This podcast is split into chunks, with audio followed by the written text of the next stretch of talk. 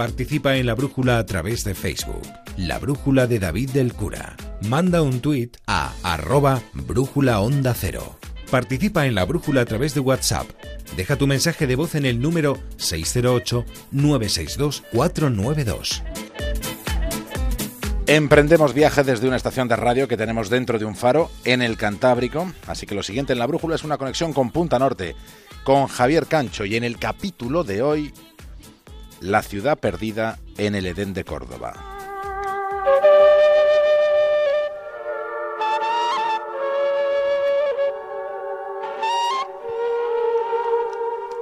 Medina Azahara fue conocida como la ciudad brillante y ahora acaba de ser reconocida como Patrimonio de la Humanidad. Ha pasado a ser uno de esos lugares habitados por la inmortalidad. Al principio de todo transcurría el año 936 cuando Abderramán III la mandó construir cerca de Córdoba.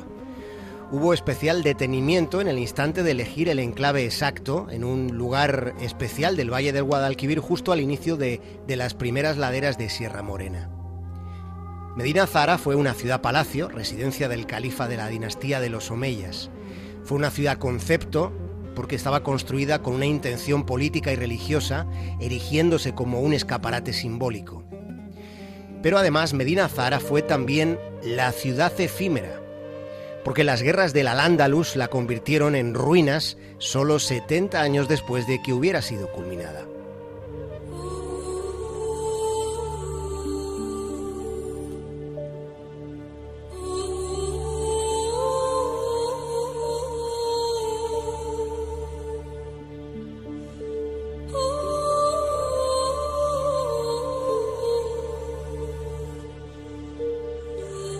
Medina Zara fue un lugar cuyos ecos recorrieron el mundo de aquella época en la que se acababa el primer milenio. Fueron únicos sus salones con columnas de mármoles rojos, capiteles labrados con finura artística, profusión de oro, piedras preciosas. La ciudad brillante se levantó sobre tres niveles de inmensas terrazas escalonadas aprovechando la pendiente de la ladera. Era un lugar espléndido que no rompía la armonía del paisaje. Era la representación de la grandeza del califato. Se empleó un tipo de piedra caliza violácea como contraste con los muros estucados en blanco, y luego el rojo decorativo y el color azulado del agua de los estanques que aparecía en medio del verde de los jardines. Los que por allí pasaban decían que estaban contemplando una de las ciudades más fabulosas que jamás, que jamás hubiera existido. Medina Zahara había sido diseñada para asombrar. En la casa de los visires, aquellas arquerías dejaban con la boca abierta al más curtido de los viajeros. Ese era un lugar intencionadamente pensado para recibir a los embajadores extranjeros, claro. Mil años después, Medina Zahara es ahora un conjunto arqueológico en el que todavía quedan dos tercios por excavar. Los vestigios encontrados han mostrado ya la evidencia de que en el Alcázar, en el recinto amurallado, solo había otras dos viviendas además del palacio del califa. Estaba la del primogénito Al-Hakam y la otra vivienda era la del principal consejero del califa, un tipo llamado Jafar al-Siklavi. Al-Siklavi era un eunuco que actuaba como primer ministro.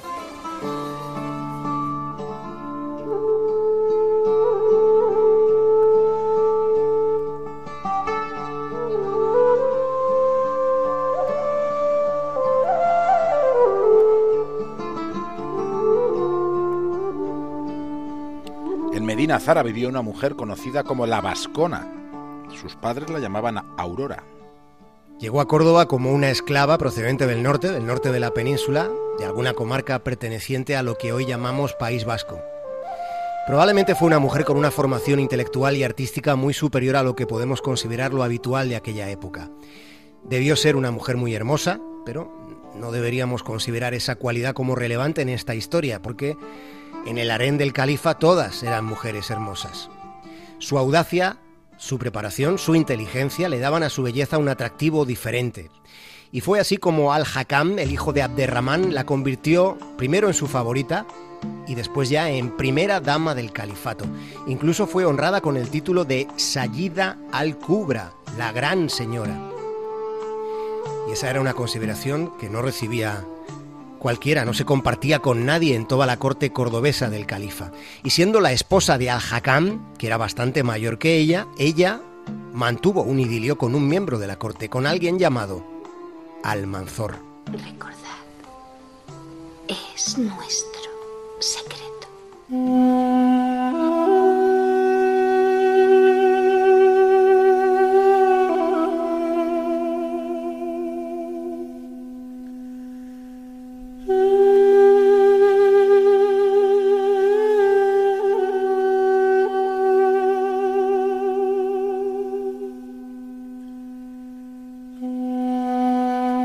Muerte de Al-Hakam, el hijo de Abderramán, marcó el inicio del fin del califato de Córdoba.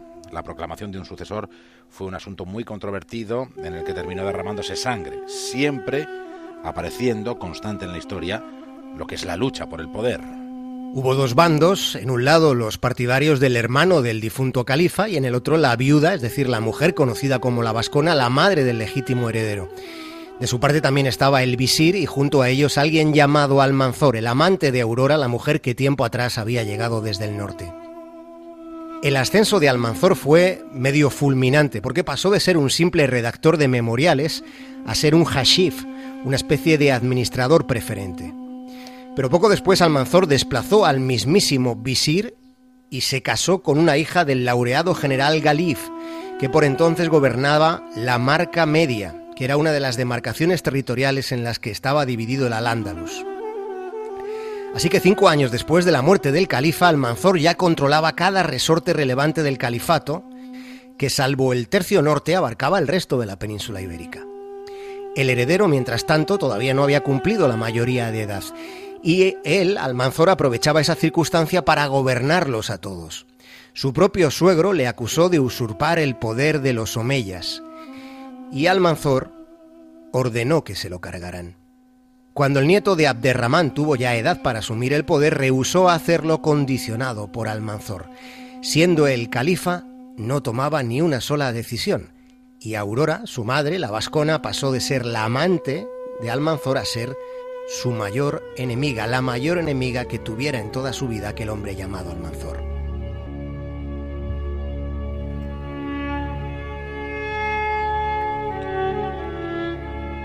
Hisham, hijo de Alakam, nieto de Abderramán, fue confinado por Almanzor en Medina Zara, la que estaba a punto de ser para siempre la ciudad efímera, fue durante un tiempo una cárcel de oro para el califa y para su madre, aquella mujer del norte llamada Aurora.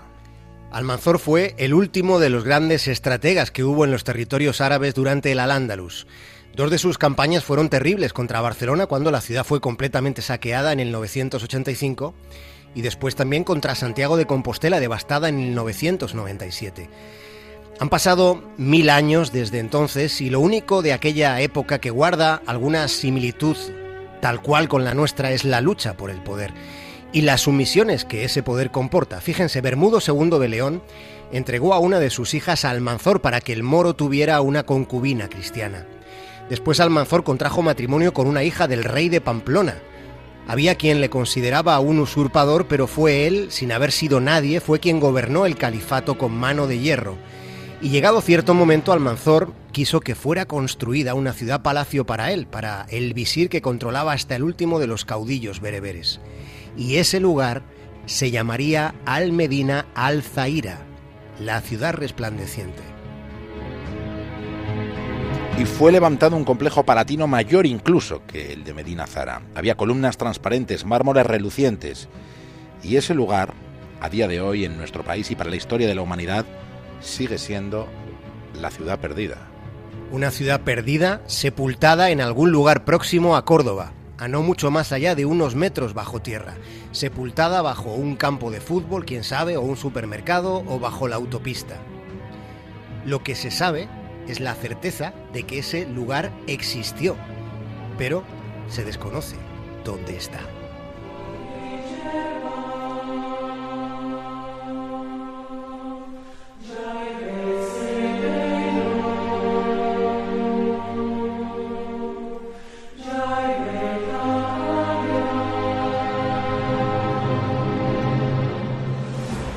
Almedina Alzaira debería estar al este de Córdoba.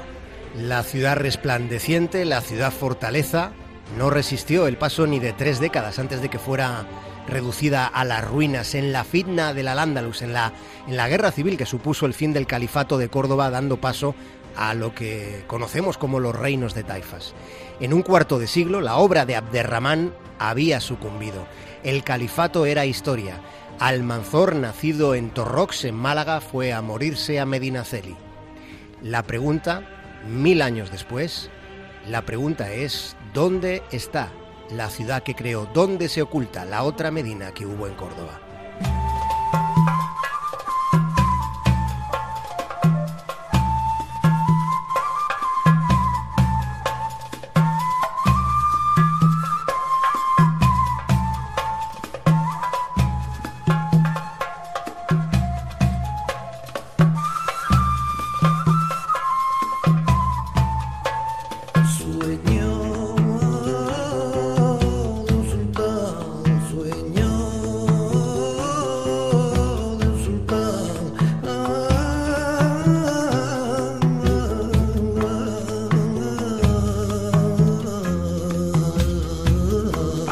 Mañana, Javier Gancho. Hasta mañana, David el Cura.